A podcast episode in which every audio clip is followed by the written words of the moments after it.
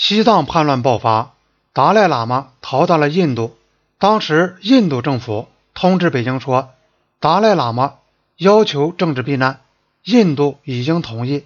但新德里也保证不容许达赖喇嘛在印度进行政治活动。周恩来后来也认为，对达赖喇嘛提供政治避难是通常的国际惯例，并说中国对此并不反对。然而，达赖喇嘛到达印度后，就开始发表许多声明，提出他自己对西藏事件的说法，并攻击了中国。这些声明最初通过印度政府的宣传机构发表，后来又由印度驻外使馆散发。对此，中国表示了强烈反对。有一个名叫乔基姆·阿尔瓦的印度议员想到。如果当时被囚禁的是克什米尔领袖谢赫·阿卜杜拉逃到中国，并且受到达赖在印度的那种接待，那么印度的反应也一定会是同样激动的。这个印度议员一九五九年九月十二日在人民院发言时做了这个比喻：中国怀疑印度事实上是替达赖喇嘛写了。他抵达印度后的第一个声明，并且从声明内容提供的证据来判断，可以证实中国的这种怀疑。例如，这个声明仔细说明了达赖喇嘛穿过麦克马洪线进入印度的地点。他说，这个地点是在兼泽马尼。西藏人对这条线的态度至少是模棱两可的。如果说，达赖喇嘛在刚从拉萨逃出后发表的第一项声明中，仅煞费苦心地具体说明麦克马洪线的确切走向，而且要照印度方面的画法来说，那简直是不可能的。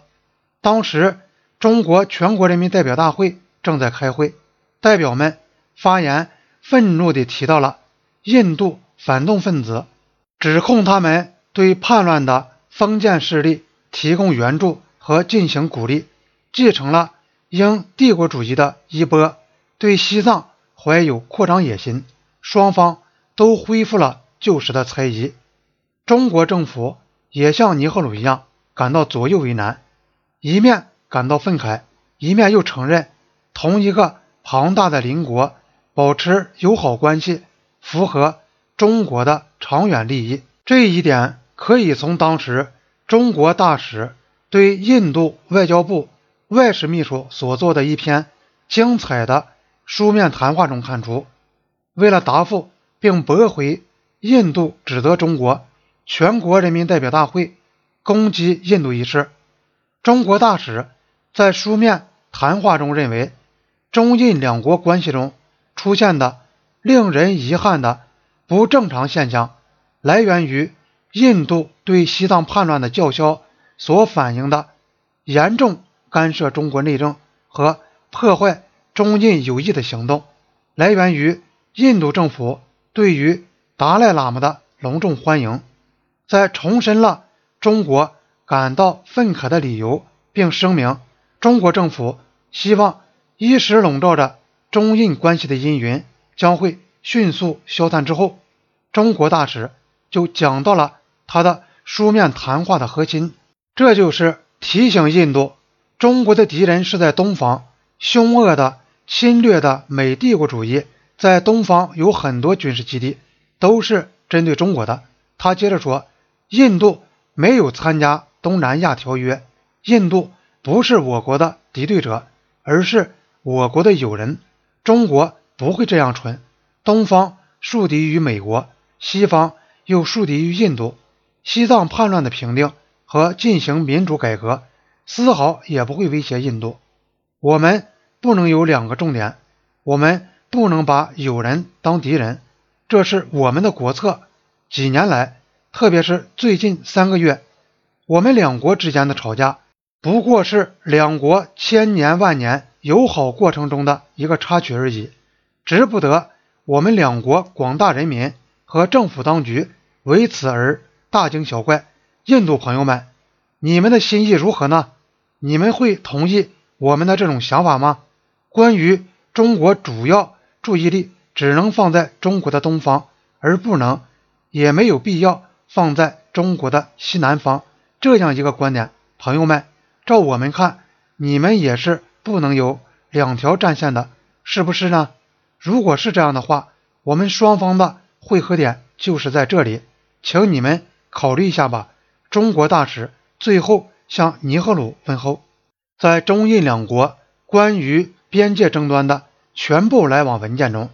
这篇书面谈话的措辞是独一无二的，既是迫切陈词，又是直截了当，甚至毫无官样文章。这篇谈话确实是非外交的，这就是说，他抛弃了。通常惯用的那些外交辞令，